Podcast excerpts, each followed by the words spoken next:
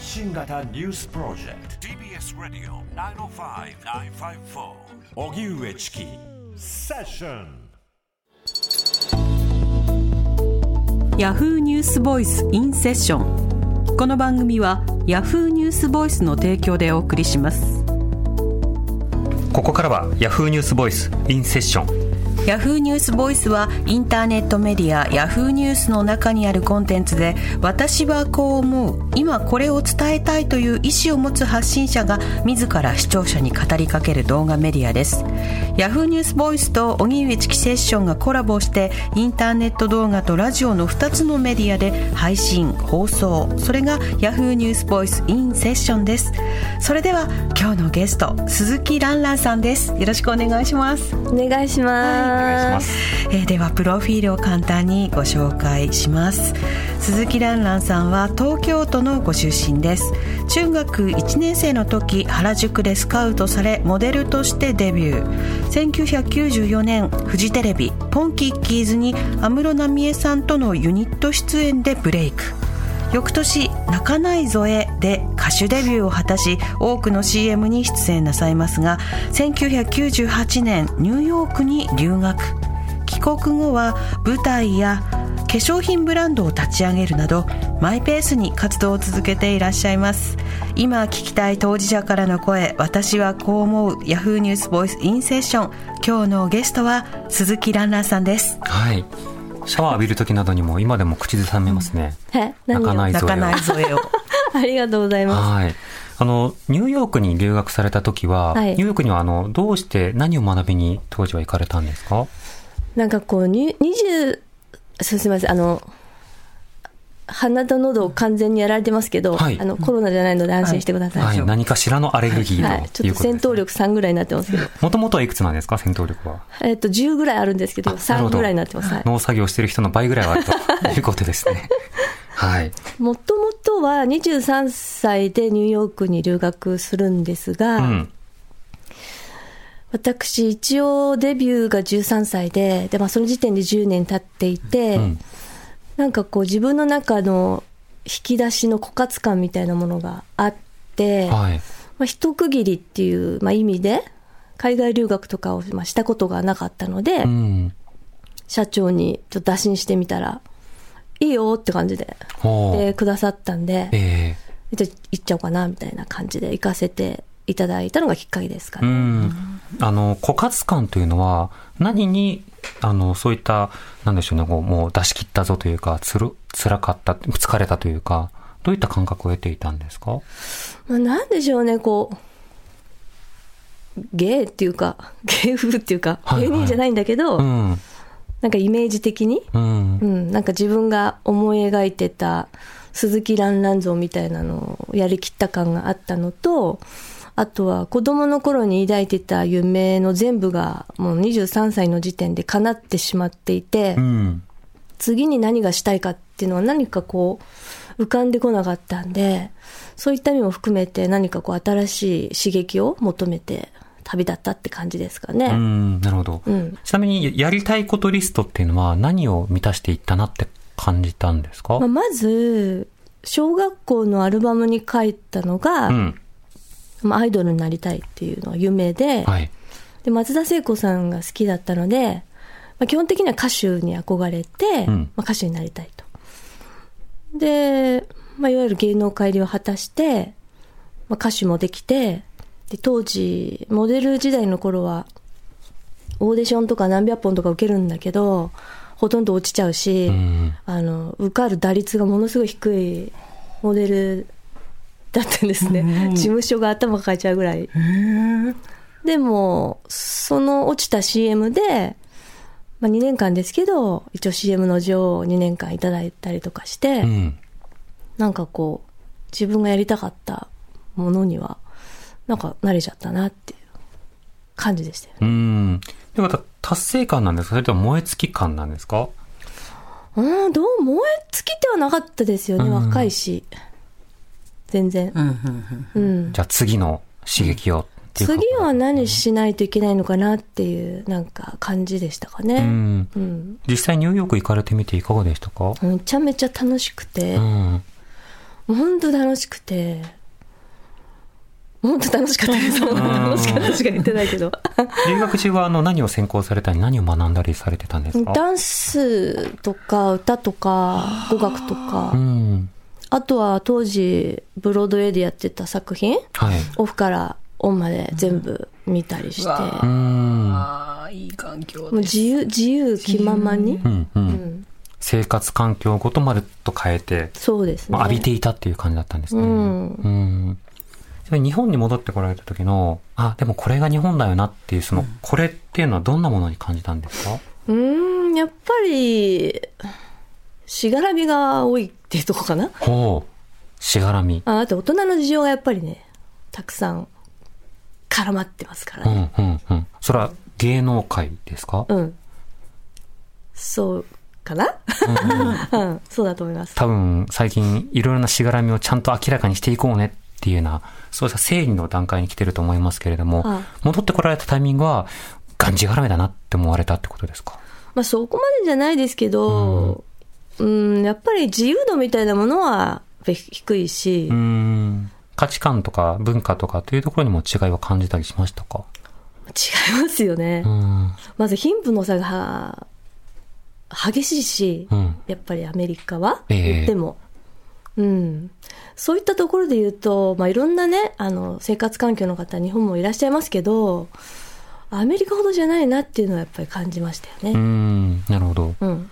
年を取るっていうことについては、ランナンさん、最近何か考えることなどはありますか？いや、もうだから、あと今年48でしょ？あのーどうしようかなって。何をですか？なんか、大人の階段、上がってきたつもりだったんですけど、はい。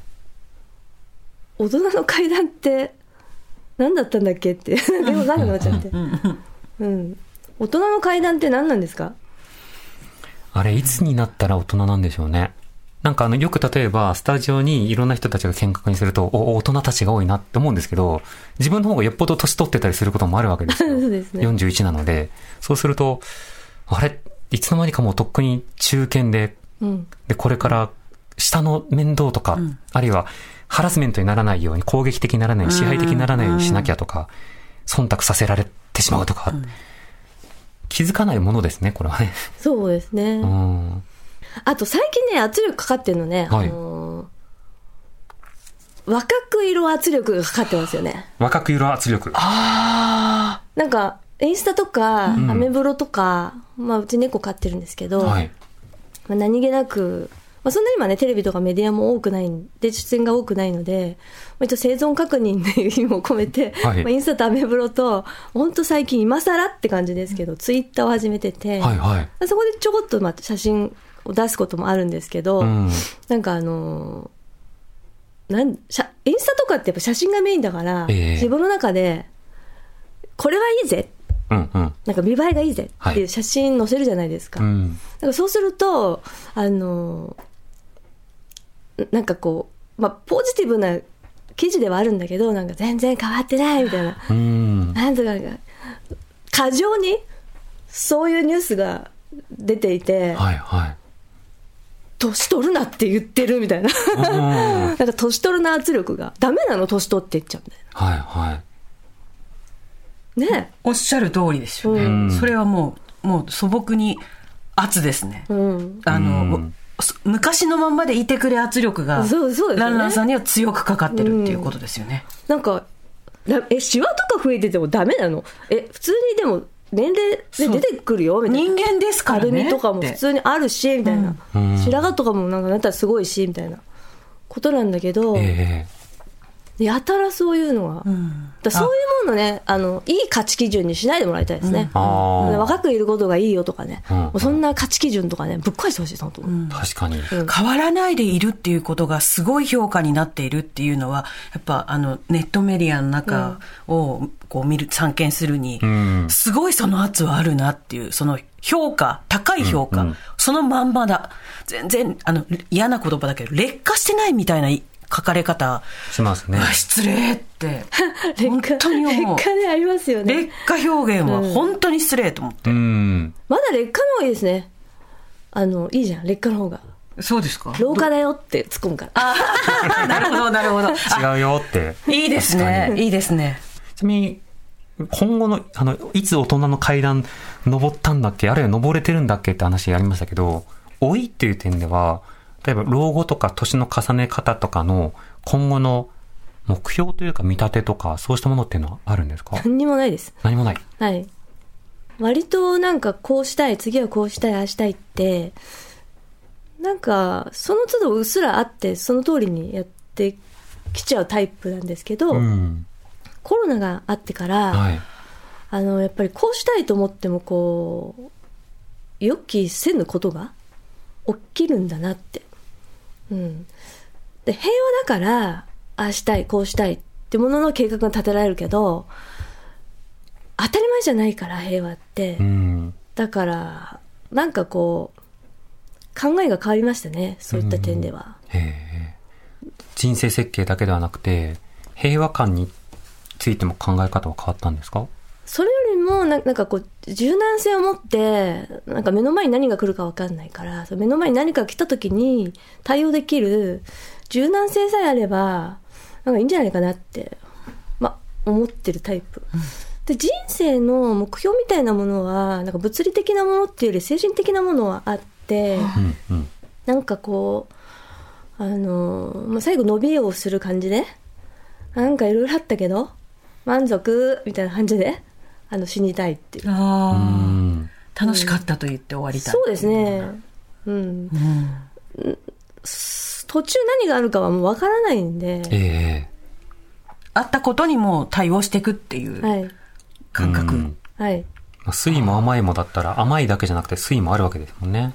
で、やっぱり若い時なんか、さっき、あの、全部23歳の時にやりたかったことは、全部終わっちゃった感があるって、うんおっしゃってましたねあ言いましたけども、じゃあ振り返った時に、やりたかったこと全部できたのに、そこに、心からの喜びがあったのかって言われると、あんまりなかったんですよね。うん。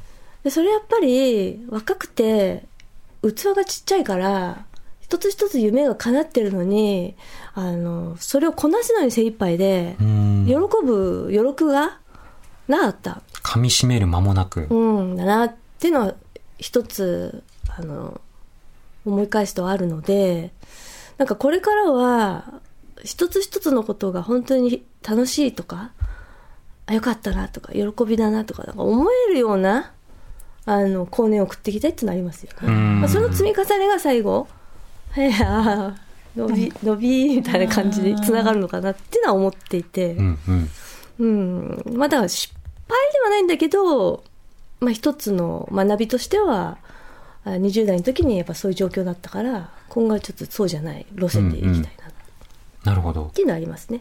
ランランさんのツイッター、インスタグラム、いろんな人にちょっと一旦はい見てほしいなと思いますが、その前に、ベストアルバムが発売されるんですよね。そうなんですよ。初なんですか？これ。はい。7月26日に。発売になります。で、今回は新しく3曲作って、で、その中に、あの、堤恭平さんの未発表曲も入っていて、で、当時、書き下ろしてくれてた曲があったんですけども、ええ私もともと堤さんの曲でデビューしてるんですが、ちょっと大人っぽいよねっていう理由で、まあ、ずっと、あの、埋もれていた曲があって、そこに新たに歌詞をつけて、まあ、今回、リリースっていうか、わなるんですけど。なるほど。一つの、まあ、遺作というか、残された作品の一つとしても楽しむことができるんですね。そうですね。うん。音楽ファンからの注目も集まるアルバムになりますね。はい。はい。今日のゲストは鈴木蘭蘭さんでした。ありがとうございました。ありがとうございました。ありがとうございました。ヤフーニュースボイスインセッション。この番組はヤフーニュースボイスの提供でお送りしました。